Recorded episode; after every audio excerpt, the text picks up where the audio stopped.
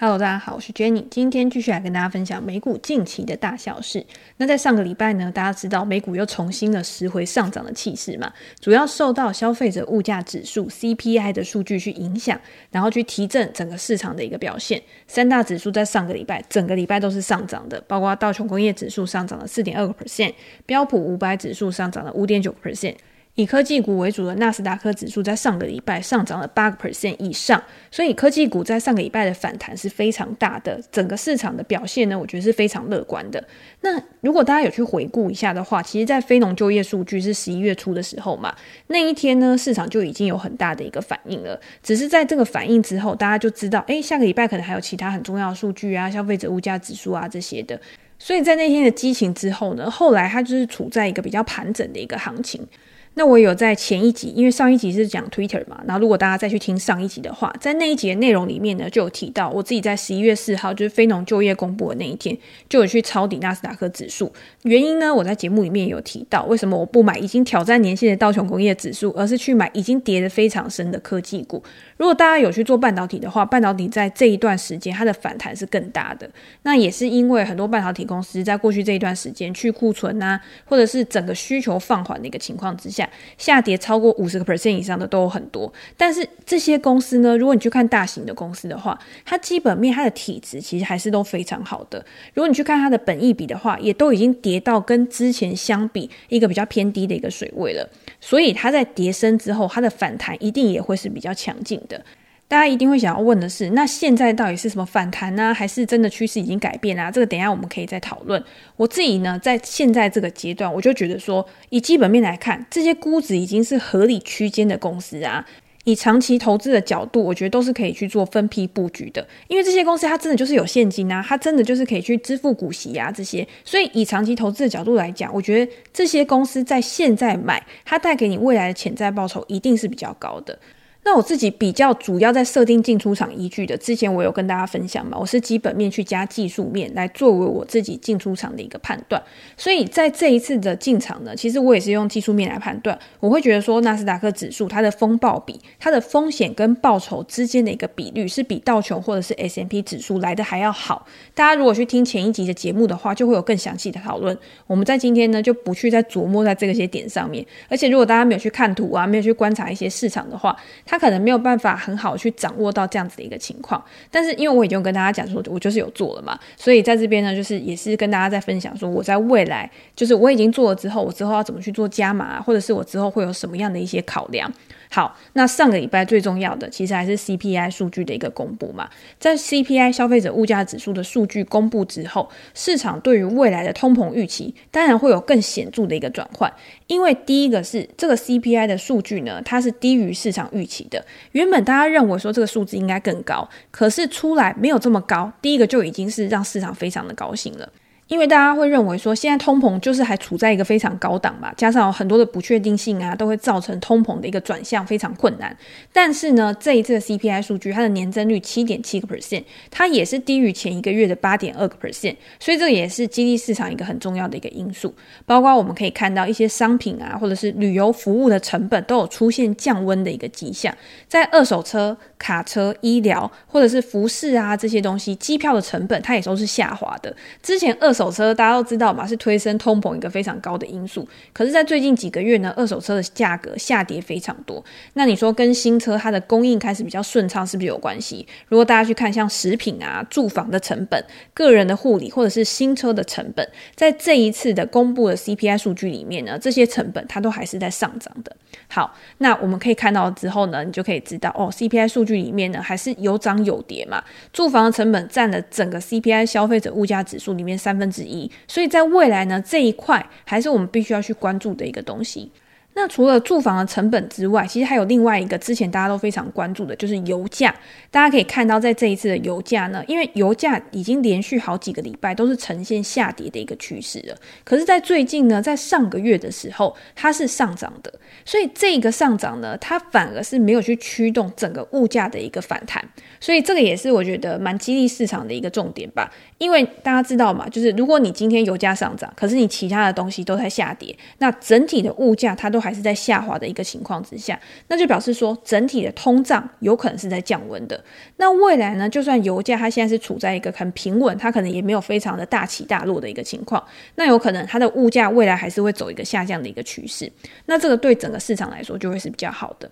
好，那我们刚刚讲了那么多跟物价啊，或者是跟一些成本有关的东西，我们就要来问一个问题嘛。我们就要来问说，那现在通膨是不是真的不是一个问题了？这个是大家最关注的，或者是联准会是不是真的会因为这个通膨数据，或者是因为整个市况的一个转变，它开始要去转向了？那也有读者呢，在专栏他问了更直接的问题，他问我说，现在到底是趋势反转还是熊市反弹？这个应该也是大家很多人心中的疑问吧，因为大家都会觉得说，现在到底是不是一个可以抄底的点啊？现在在长期投资或者是你做波段之下，到底现在是不是一个合理的水位啊，或什么之类的？我在这边可以跟大家分享我的看法，我的看法可能会跟其他人有一点点不一样，因为我觉得大家去问这种什么趋势反转啊、熊市反弹的问题，其实永远都不会有正确答案的啊。可是大家都很想要有一个确定性，然后可以让大家很有安全感的一个答案，好像今天不是熊市就一定要是牛市，它中间就是没有一个转换，一个中间的一个地带。这就跟我之前有分享过，就是我认为说长期投资，因为大家都会把长期投资挂在嘴边嘛，大家都会说，哦，我今天要长期投资，所以我要去买一个好公司，我今天要买一个什么未来可以持续有现金流进来，然后很合理价格的公司，这个确实是一个非常好的投资哲学。而且如果你真的可以去达到这样子的一个境界的话，也可以为你带来很不错的一个报酬。可是长期投资绝对不会是大家去买入某一个标的的时候。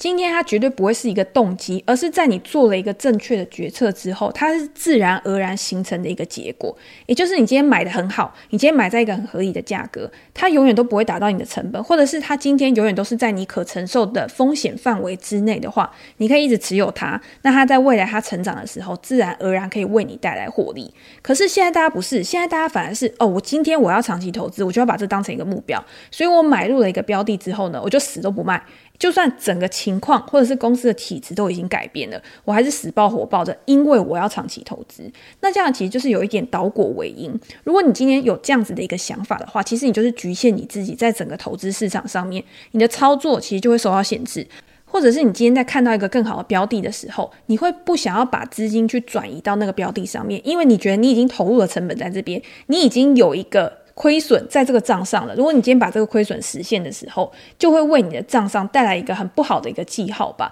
这个都是投资的一个迷失。就像我们很喜欢账上，就是我今天买了一家公司之后，它涨了一百个 percent、两百个。两百个 percent，然后为你带来很高的一个报酬的时候，你就会觉得哦，好，我就是要保留账上这个漂亮的数字。可是，在中间这个过程当中，你一定还是会有增加减码啊，它可能会去把你的成本提高。可是，以长期的一个角度来说，就算今天你的成本变高了，但是公司它是会持续成长的，它为你未来带来的一个获利绝对不只是这样而已。所以我一直也要提醒大家，就是你今天在看你自己账上的报酬的时候，重点是你的绝对报酬的金额是多少，而不是你账面上那个百分比数字。有可能你资金比较小的时候，你要翻倍，你要翻个好几倍，其实都是很容易的事情。但是当你的资金逐渐去累积变大的时候，有的时候你就算只有呃五个 percent、十个 percent 的一个报酬好了，可是它的一个绝对金额是非常大的。好，我好像讲的有点太远。反正呢，我觉得现在呢，大家要去问说，到底现在是熊市还是牛市？到底现在是呃趋势反转还是熊市反弹？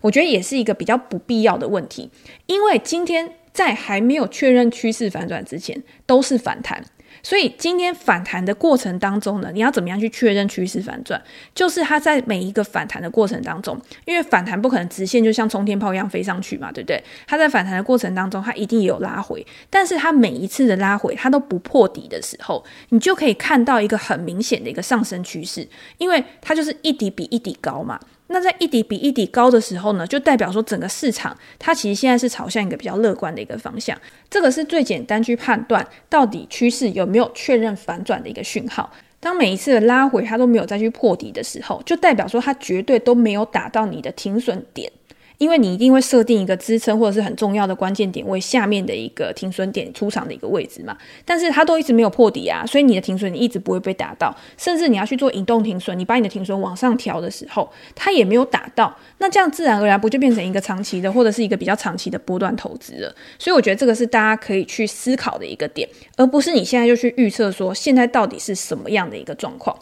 好，那这段时间呢，我觉得也有很多人他会想要去吸眼球，或者是他会下一些很极端的一些标题啊，告诉你说未来经济就会陷入什么大衰退啊、大萧条这些。我觉得这些标题呢，确实是很耸动。就像如果今天我想要吸眼球的话，我一定也会告诉大家说，好，未来呢，现在大家就赶快把手上的股票卖掉，因为未来呢，我们就是要陷入到一个大衰退的一个情况，所以你现在一定就是要完全空手。可是。就我来说，我觉得未来会不会去衰退，根本就是不可能预测的事情啊！你现在可能会看到一些迹象，譬如说，诶，可能 GDP 的一个成长率啊，或者是你现在看到失业率的一个成长啊，它都有可能是代表经济衰退的某一个指标。但是实际上，经济衰退这件事情要确认，它是要有很多的指标去做一个综合的衡量的。所以我一直很不喜欢用一些很极端的字眼去告诉他说：“哦，你现在要小心哦，未来就是有可能会衰退哦。”我比较喜欢就是你去设定好你自己的投资目标，你去设定好你的进出场原则之后，你就照表操课。因为整个大格局是你可以去做判断跟评估的，但是实际上的操作跟这个大格局，它还是会有一点点的落差。每一个人所设定的东西，因为他可以承受的损失，他的资金规模都不一样，所以在这种大环境之下，你要怎么样去保护你自己的资产？其实你要先去做规划。好，那大家也知道嘛，投资这件事情呢，本来就是在对不确定性的事情下注，针对几率呢来计算说你要投入多少资金，以及衡量你的最大损失是多少，就像我们刚刚讲的风暴比嘛。然后你针对这些最大的获利跟损失，然后去计算出期望值来决定。这一笔投资你到底值不值得去冒风险去投入？这些东西呢，它其实是有一个依据的，去有一个判断的依据，可以告诉你你应不应该要去做这件事情。但是呢，每一个人我刚有讲嘛，大家都想要一个安全感，所以我们每一个人都在追求一个很确切的一个答案。但是大家有没有想过一件很有趣的事情？在投资市场里面，越有安全感的事情，反而是越危险的事情。当有一个人去告诉你说：“好，你一年呢投个一百万，我每年呢就是给你十万块，这样就是十个 percent 的一个报酬啊，对不对？而且我会告诉你保证获利。请问大家在听到这一段话的时候，你会觉得这个人是股神，他每年都可以给你百分之十的保证获利哦，还是诈骗？”我觉得大家现在在听到这件事情的时候，你第一个想法一定是啊，这一定是诈骗啊。可是当你真的身处在那个环境之下的时候，很多人反而会觉得这种稳定的报酬是一种非常真实，然后非常美好，甚至是你非常愿意投入很大额的资金去投入的一个标的。所以这个就是很有趣的，就是投资市场是你在旁边看的时候你很理性，可是当你实际的跳到这个市场里面的时候，你就会变得很不理性，而且会变得非常的粉红泡泡。所以这时候又回到我上个礼拜，我不是有跟大家讲说，诶，我今天有做纳斯达克指数，不是因为我觉得说纳斯达克指数它就是一定会涨，只是因为我觉得在这个情况之下，我觉得下档的风险是在我可以控制的，而且是在我可以承受的范围，而且在上档的获利，我认为是有吸引力的。我觉得在我可承受的风险之下，它考不好可以为我创造更多，譬如说两倍到三倍的比例的一个报酬，那这样子我一定会更好的去接受这笔投资。而且我可以更好的去控制好，我应该要在什么时候出场，就不要再留恋了。即便未来真的有经济衰退，即便未来真的又有发生什么意料之外的事情，我也是可以去控制的。好，那我们刚刚讲的是我自己的方法嘛？那我们接下来就说，那以基本面来说，现在是不是一个好的买点？在大涨了之后呢，还会不会有一个延续性，去再推升股市，再往上继续走？我认为呢，通膨的降温是好事，就像我们刚刚讲的 CPI 的降温，整个市场的一个情绪的一个变化，甚至是未来联准会它真的也会有一些明确的一些态度转变。现在市场就是预期说十二月的升息是从三码变到两码嘛，但是要知道的是，我们现在确实还是在升息的循环当中，所以呢，当市场预期升息的速度开始趋缓的时候，我觉得可以预见的是，就是现在这个市场里面，它对于估值的忍受度一定是会提高的。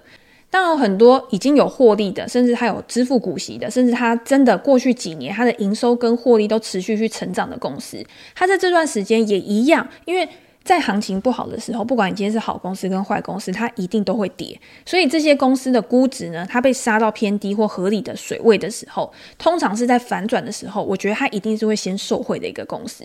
比如说消费类股，比如说半导体类股，在这段时间，我觉得它就有蛮明显的一个反弹嘛。金融股呢，在这段时间，因为就算升息放缓，但是他们还是受惠于利差放大而有更好的获利空间的时候，在这段时间呢，也是有不错的一个表现。这些都是我们之前呢，不不管是在 Podcast 或者在 Facebook 或者是在我自己的专栏里面都有分享过的类股跟公司。可是大家最关心的成长股，我在我自己的专栏直播里面啊，其实我有说，我对于这些高成长股目前是比较偏保守的。有一些公司它财报出来还不错。股价可能也有跳空大涨，这些呢是可以去列到我当前的观察清单里面的。但是大家也要知道一件事情，就是成长股的股价通常它的估值一定是偏高的，甚至这些公司它还没有获利，它没有办法去用本益比做评估，也没有一个过去长时间的记录可以去做比较的时候，估值很多人他可能就会用像 PS ratio 啊，或者是 EV 除以 Sales 这些指标。那我自己呢，还是会加入到我刚刚讲的，我会把技术面也加进去，因为这些成长股，它很多的估值是用资金去堆出来的。在之前呢，市场的资金非常泛滥的时候，它当然就可以把这些高成长股堆到非常高嘛。但是呢，现在现在市场就是处在一个资金比较紧缩的一个环境。所以这些公司在当前的整个大环境之下呢，我觉得它还是会比较弱势一点点，也就是它可能没有那么好的去受惠到整个市场它的一个态度转换，它可能会是比较滞后的。那这些公司呢，我刚有讲嘛，有一些它可能有跳空上涨，或者是在这段时间它已经有明显的一个反弹了，但是呢，在股价还没有破底反弹到去突破前面的低点的时候，或者是这些公司它的股价没有非常明显的一个打底讯号。那我都不会太积极的，或者是贸然采取行动，我还是会观察，因为我一直觉得，今天做投资的时候，你稍微滞后一点是没关系的。你今天前面这一段，你可以先留给别人嘛。但是当你真的确定说行情反转的时候，你再去投入，或者是你更积极的，你可能以前是分个五批啊、六批啊，你到最后，如果你今天要做突破的时候，你可以分个两批或三批，然后你下档停损设好，其实也是一种很可行的一个策略，也是我自己会使用的一个策略。所以，以一个比较长波段的角度来看的话，我觉得这些高成长股呢是可以再去做观察的。那当然也会有很多人做高成长股，他会觉得说，诶，我不需要做那么长啊，我可能只想要短线抓个反弹啊，或怎么样。那我觉得，如果今天是短线做反弹的话，我自己呢会设定的就是它前低点是在哪边，我会用前低点去当做一个我要不要停损的一个关键点位，然后在下档去设定一个出场点。那上档呢，我就会去看它上面的一个压力在哪边。通常压力你可能用均线啊、前高点啊什么之类的一些指标，然后去做一个压力点，然后来做一个锚定点。可是呢，你在这个锚定点的时候呢，你可能就可以去分批做一些获利，把获利先放到口袋里面，剩下的再让它自己去跑。那这边呢，也可以提供给大家我自己平常在用的一个方法。如果大家想要去看这些高成长股整体的一个表现的话，我们之前呢有介绍过一档 ETF，它是代号是 QQQJ。那这一档 ETF 呢，它就是以纳斯达克市值一百名之后，就是没有再列入到纳斯达克一百指数里面，在一百零一名到两百名的公司来追踪，所以就会有很多大家很熟悉的一些成长股啊，或者是在未来有更可能它的市值扩大之后，它可能会上升到纳斯达克一百指数。像之前像 CrowdStrike 就是网络安全公司，它也是从 QQQJ 然后呢去晋升到 QQQ 里面。那 QQQ 呢，它其实也有分嘛，就是。有一档费用率比较低的，就是 QQQM，它其实也是追踪纳斯达克一百指数，只是它的费用率是比较低的。如果做长期投资或布局的话，其实大家也可以去看一下这一档的一个介绍。好，那为什么我会去看 QQQJ 呢？就是因为它里面有很多的成长股。那这些成长股它汇集起来之后呢，如果今天 QQQJ 这一档 ETF 它整体的一个趋势是上扬的，或者是它突破了某些重要的关键点位的话，就代表说整个族群它是比较偏强的。那在整个族群偏强的时候呢，你再从中去找到强势的个股来追踪或者是布局的时候，这个是我自己常用的方法。我会觉得说，这样子你在研究或者是你在找标的的时候是比较有效率的。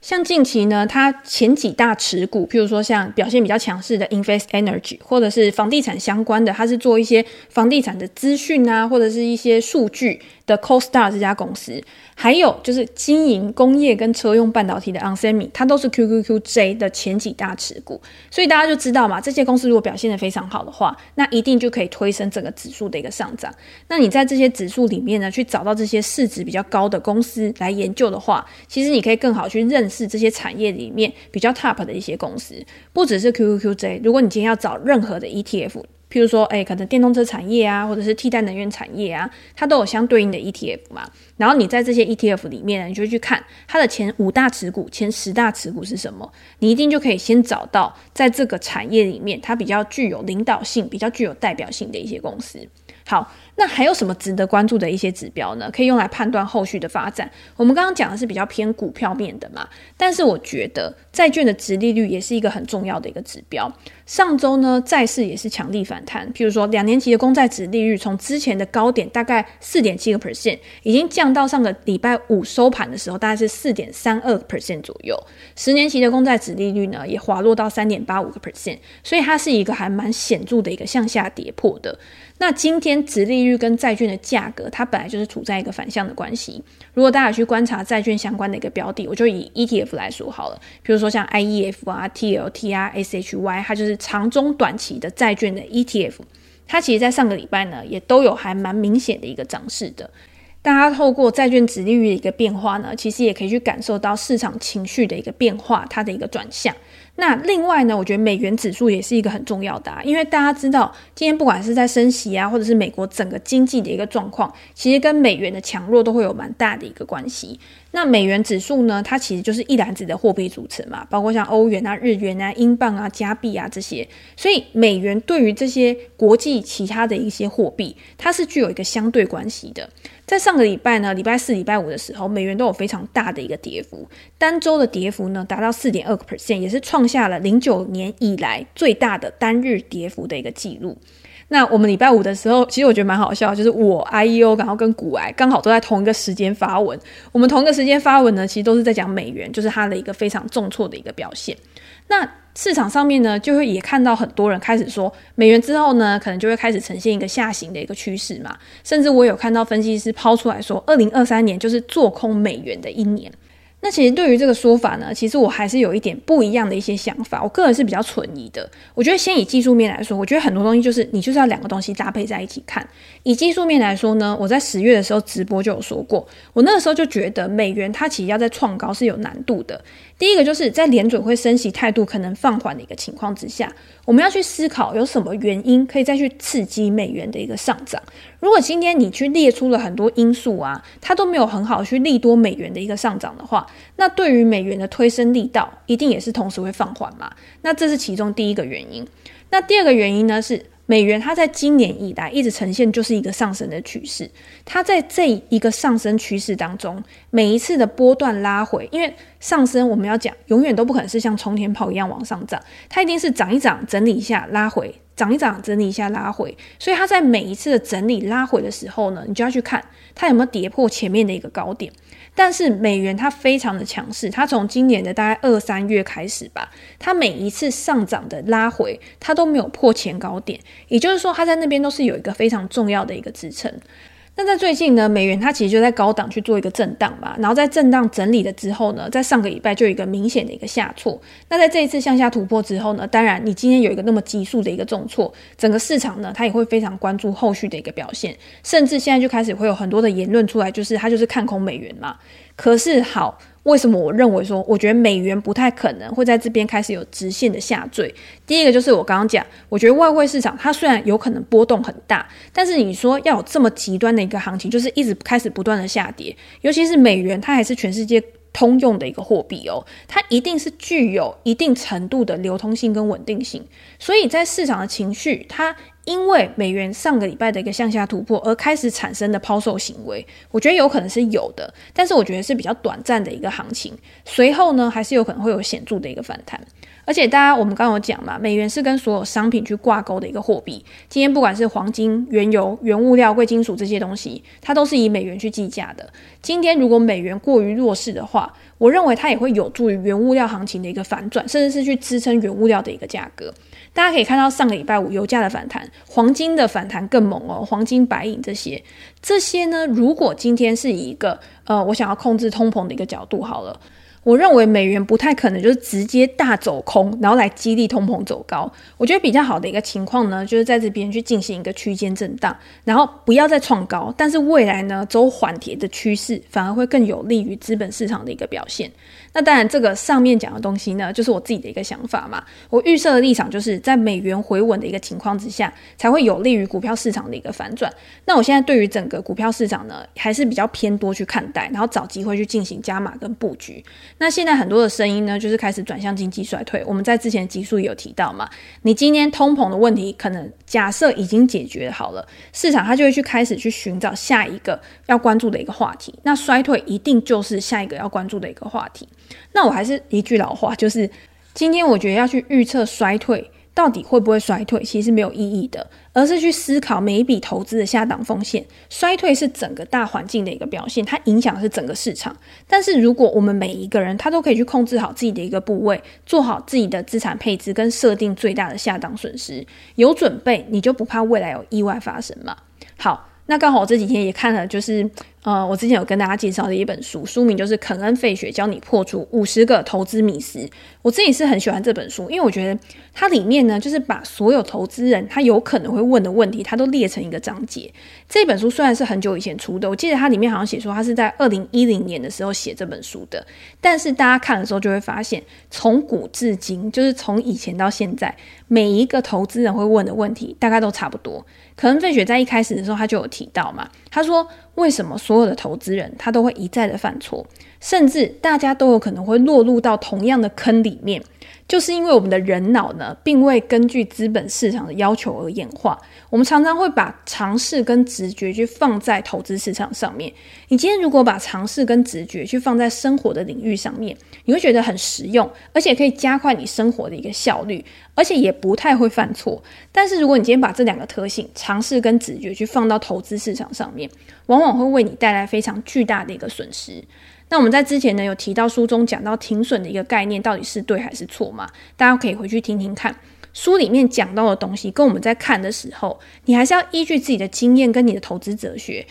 你可能会有衍生出一些不一样的想法。那我觉得在看这本书的时候，其实还有一个很重要的东西，就是你的时间架构的一个设定。这本书呢，它就是告诉你说，以一个长期投资，然后你去搭配过去的一些历史的数据、历史的经验。你就可以知道，有一些东西其实是一种迷思。你在短期的时候，你看到这些东西，你会觉得哇，影响市场非常大，它就有可能在未来会不断重复的一个发生。可是，当你跟历史的数据去做结合的时候，你就会发现，哦，原来它可能也不是这么重要。它在未来有可能就像一个过客一样，它船过水无痕，对于整个大盘的一个长期趋势呢，它是没有任何的一个影响的。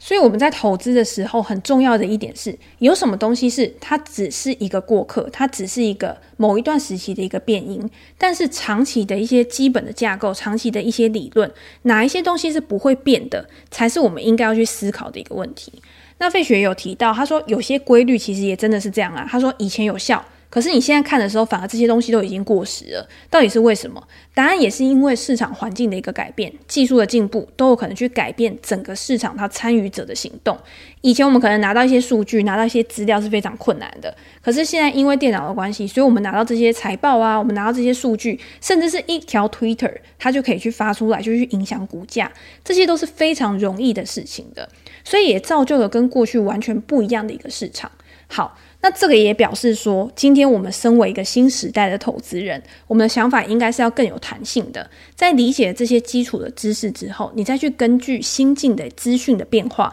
来调整自己的思维逻辑。那因为书里讨论的东西很多，今天刚好看到，我们今天刚好讨论到美元的一个话题嘛。那书里面呢，就有一章说，强势美元到底是好还是坏？我觉得这个问题刚好可以搭配我们今天刚刚前面讲的东西。大家如果以现在来看的话，你会觉得说弱势美元应该才是有利于资本市场嘛？因为弱势美元，第一个是很多的大公司，它可能有很多的海外营收啊，所以今天弱势美元的话，它把海外营收转换回来的时候，对于它的 EPS 就有利啊，或什么之类的。或者是弱势美元呢，可能就是因为美国它正在进行量化宽松啊，资金非常的充沛，或者是整个市场上面都有非常多的闲置资金，才导致美元去做一个贬值嘛。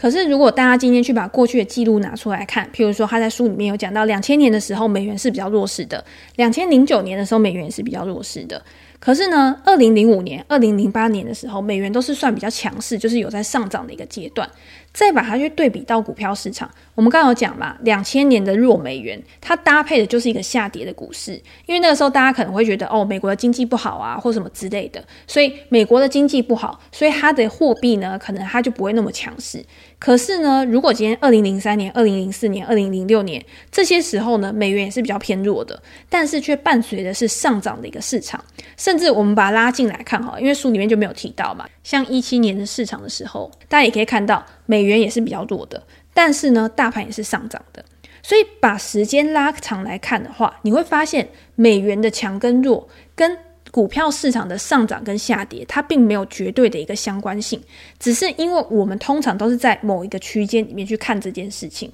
可以去驱动美元上涨或下跌的原因，其实才是影响市场的原因，而不是美元本身去影响了市场。货币呢，本身就只是一个计价的工具而已。然后美元跟其他的货币或者是跟其他商品之间的关系，在短期间之内呢，可能会有波动，可能会去引导某一个商品的一个价格。但是如果把时间拉长来看的话，对长期的报酬，它的影响就没有到那么大。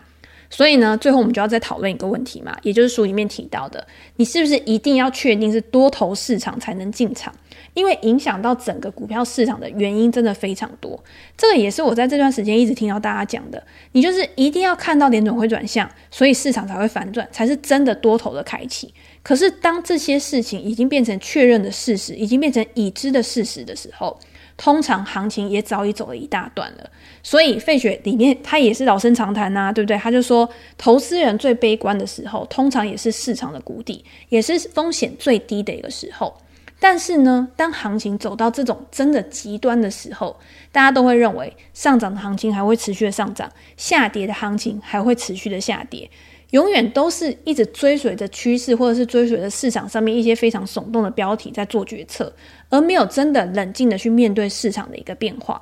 费雪在这本书里面，他就有提到，他说现实中并没有任何的证据或者是任何的讯号可以帮助你去确认这个市场现在正在展开一个新的多头的一个走势。但是呢，如果我们错过了这个前面的三个月，或者是前面半年、一年的一个涨势的话，你就会知道，你错过的其实可能就是今年或者是某一段期间最猛烈的一个涨势。所以我觉得呢，如果今天大家会认为说未来可能还有其他的变数，但是呢，以估值的角度，不管今天是以基本面，或者是今天你以技术面来看，现在是一个合理的区间的话，我觉得不要让自己是完全空手的。其实对于现在当前的一个情况，反而是一个更有利于自己长期去累积报酬的一个策略。好，我蛮推荐大家去看这本书，因为我觉得这里面就是一张一张的嘛，所以有的时候你可能拿起来稍微看一下，提醒自己，就是面对到投资市场的时候，应该要抱持什么样的一个态度，我觉得是还蛮有用的。那我们今天也跟大家分享到这边，如果大家有任何想要讨论的主题的话，欢迎留言给我评价，我们在之后的 podcast 内容里面呢，可以再跟大家来做分享。